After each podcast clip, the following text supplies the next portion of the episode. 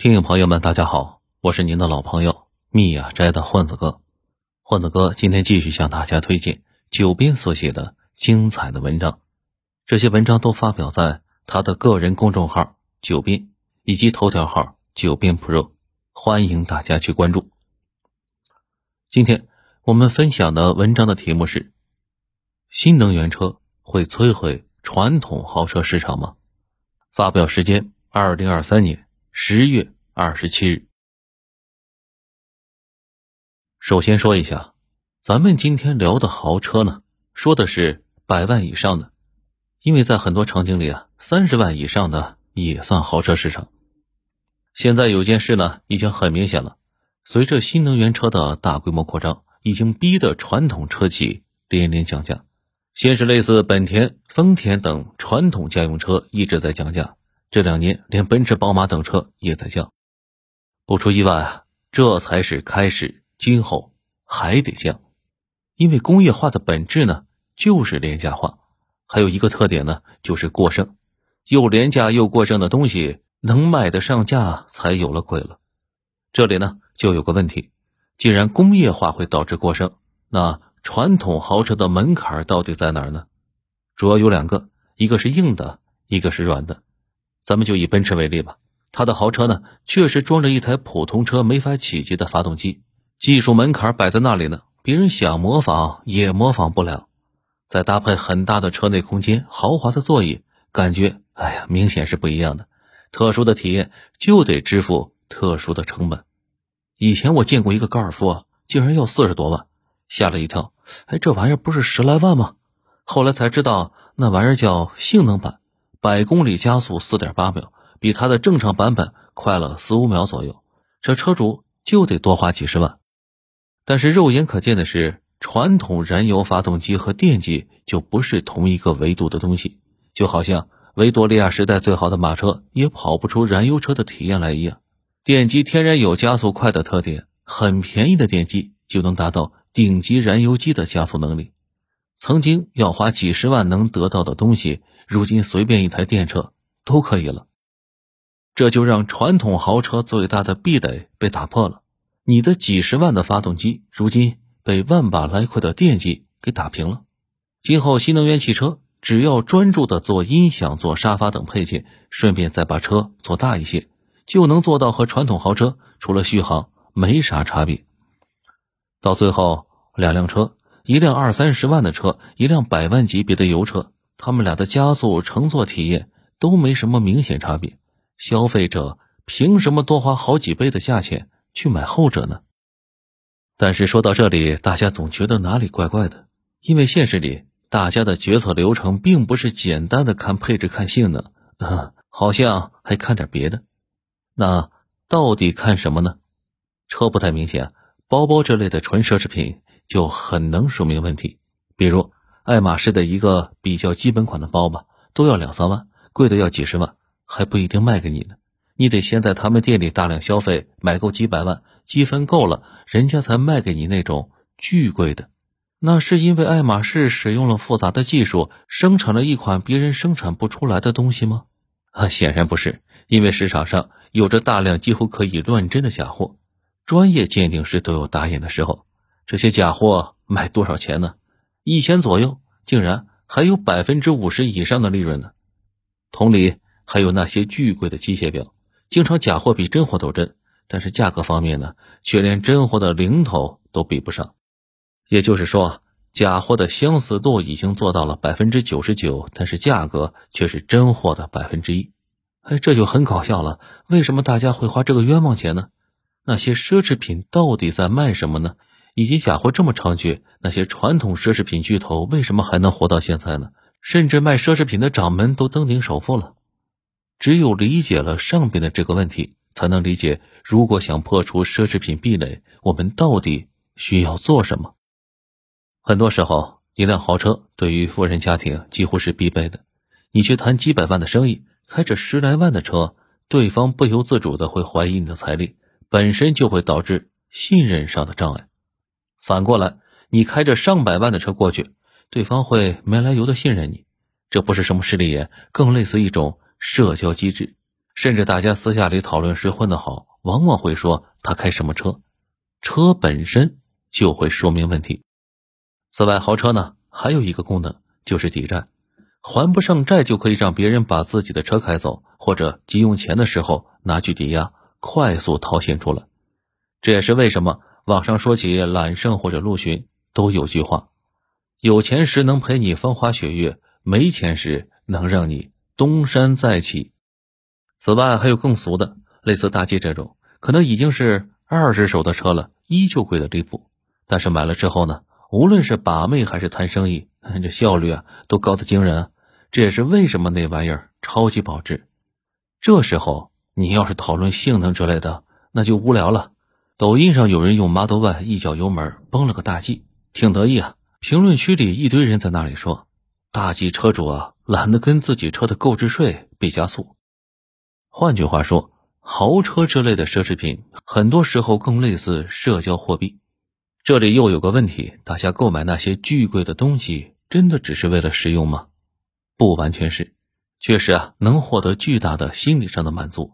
多年前跟大家讲过，印度的顶级豪宅都建在贫民窟边上，真正的大佬，每天早上起来看着下面芸芸众生为了生活而奔波，这幸福感瞬间提升了一大截。后来发现全世界都有这个规律，最贵的房子就是那些郊区独栋。和市区的高层，一群老破小围着那些高层豪宅，价格呢贵的离谱，道理啊都是一样的，彰显的就是那种阶级感。是的，人人都讨厌阶级，但是现实里除了少数已经脱离了低级趣味的人，绝大部分人并不讨厌阶级，只是讨厌自己处在较低的那一层。这也是没有办法的事，炫耀基因本来就是进化的一个结果。懂得炫耀的人，确实有更高概率留下更多的子女；那些不会炫耀的，可能就断子绝孙了。所以，人人呢都有炫耀的本能，也能从别人不经意的举动中获取到别人的优势信息。鹿顶着一个很不利于行动的大鹿角，孔雀拖着个大尾巴，看似不利于生存，但是却利于求偶。在人类社会里，华而不实的东西也有这类效果。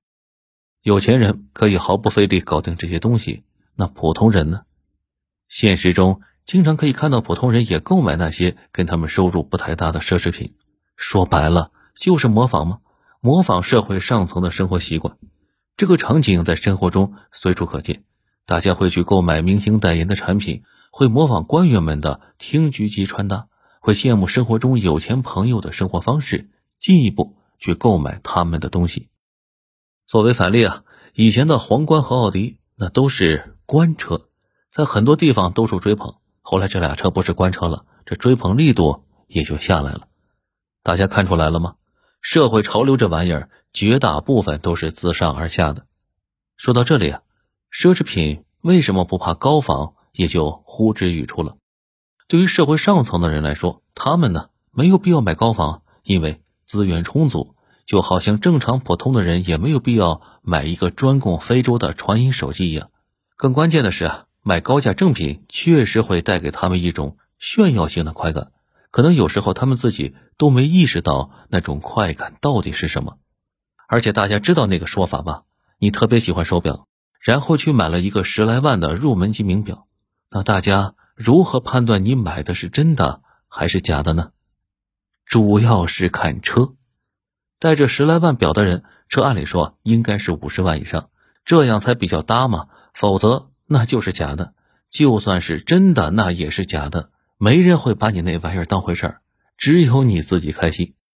富人人少，但是握着的资源多，愿意花大价钱购买豪车名表，这也就形成了一个巨大的奢侈品市场。那接下来的问题就是，你有个产品。如何说服这些人花大价钱购买呢？没啥办法，先把质量做上去，然后各种营销，使劲砸钱，各种昂贵的广告位，通过漫长的宣传来提升逼格。等逼格上来了，富人们愿意买了，哎，那这事儿也就成了。也正是因为广告费开支太大，而且店铺都在最好的地段，导致那些贵的要死的奢侈品经常赚不到什么钱。说到这里，大家也就明白了。无论是豪车，还是名表，还是名包，技术优势可能只是一部分，也是基础的一部分。更关键的还是那种深入人心的宣传，让大家觉得买这些别人买不起的东西会形成明确的阶级感，慢慢形成扩散效应，大家也都开始模仿。富人需要巨贵的奢侈品，这句话必须加黑下划线。那么从这个角度来讲呢，就算传统豪车全部崩了，未来成了新能源的车。未来成了新能源车的天下，也会有层出不穷的高价车重新变成豪车，因为需求先行。既然有人极度渴望花大价钱购买豪车，自然而然就会有人生产和供应这类产品。从这个意义上讲，手机行业一度被苹果给带歪了。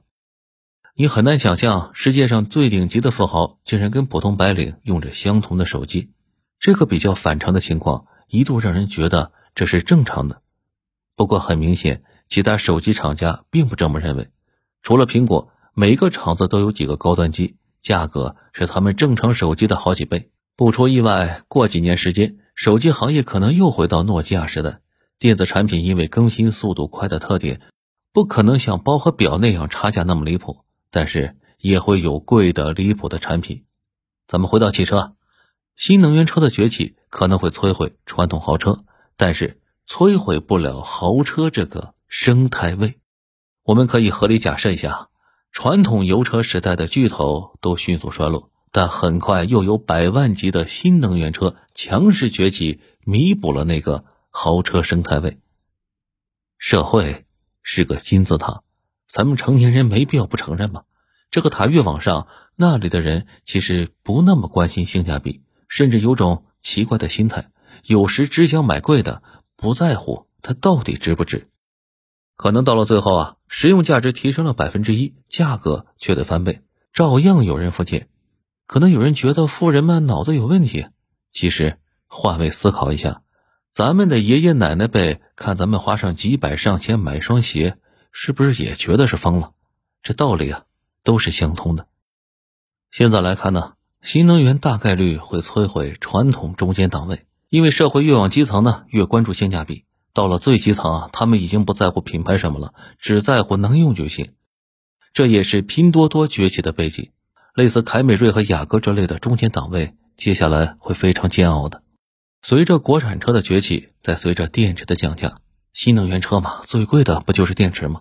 到时候对日企的二三十万的车，必然是一场屠杀。毕竟买这个级别的那些人呢，牌面不是第一位要考虑的，还是性价比最大化。这时候油车跟电车相比就优势不大了。当然了，这种优势呢，现在主要在中国比较大。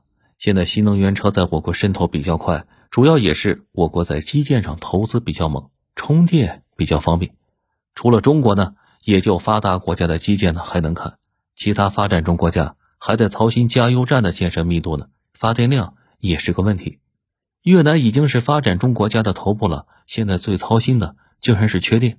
在这种背景下，他们不可能积极搞充电桩，没有充电桩还什么新能源车呢？此外，中国发展电车还有个优势，就是补贴电价。现在家里充电桩充电，综合里程跑下来，电车的用电成本是油车的十分之一不到。要知道，大家加的油里面。有半箱是税啊！再过一些年，电车渗透到一定程度，那部分税啊肯定会加到电价上。所以现在呢是电车的黄金时代，家里有电车的多跑那就是赚。美国那边开油车和电车的成本差距几乎为零，这也是我国将来的趋势。也正是因为这些原因，除了中国呢，油车还是绝对主流。这也是为什么我说中国新能源想出海，只能是跟欧美处好关系。一方面，电车较贵，穷国老百姓是买不起的；另一方面，新能源车极度依赖基建，这更是只有发达国家才有的。其实，产业升级之后，其他产品更是得卖到欧美。毕竟，产业升级的目的不是为了升级，而是为了卖个好价钱。你想卖个好价钱，就得有人多掏钱。穷国老百姓肯定是指望不上的。我们那么大的产能，自己又无论如何也消化不了。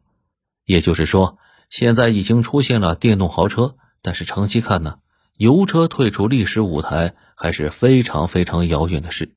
节目结尾总结一下啊，电车的崛起摧毁不了豪车，就好像老虎没了，也会有其他猛兽霸占老虎的生态位。一般来讲呢，工业时代的豪华工业品只会诞生于工业发达的国家。这个意义上讲，中国企业非常有潜力成为电动豪车的生产国和输出国。不过，生产出来好产品只是必要不充分条件，还得啊会讲故事啊。让大家觉得我们的产品有逼格，然后他们才肯掏钱嘛。其实苏联巅峰时期，没人敢说他的国力不行啊，但是他的产品呢，真没人愿意花钱买，甚至连他们自己的特权阶层也在疯狂的购入进口货。所以，国力和武力很重要，但不是全部。高逼格的设计，深入人心的广告宣传，加上国力的背书。产品才能在国际上打出声望，然后一切都是水到渠成的事。我们的几个品牌整体做的是很好的，而且是抢先了一步。不过还需要时间的积累，不断的向前辈学习怎么提升逼格，怎么做好营销，将来的机会非常大。好了，文章到这里就结束了，感谢九编老师的这篇文章。正在收听节目的朋友们，您对新能源车和传统燃油车是如何看的？您的下一个购车计划是新能源车吗？请把您的想法分享在评论区。这里是有声专辑《九编里面的故事》，是由作者九编授权的公号文章的独家音频发布方。如果您喜欢这个节目，请转评赞给一个，并把它分享给您的朋友们。如果能给这个专辑一个五星好评的话，那将是对作者和主播的。最大的鼓励和支持，在这里插播一句，混子哥的新专辑《逻辑学入门》已经上架更新了。通过每一期精炼的小文章，让你了解一个逻辑学的知识点，很有意思。希望大家去订阅收听，给一个五星好评，并把它分享给您的朋友或家人们。感谢大家的支持，我们下期节目再会。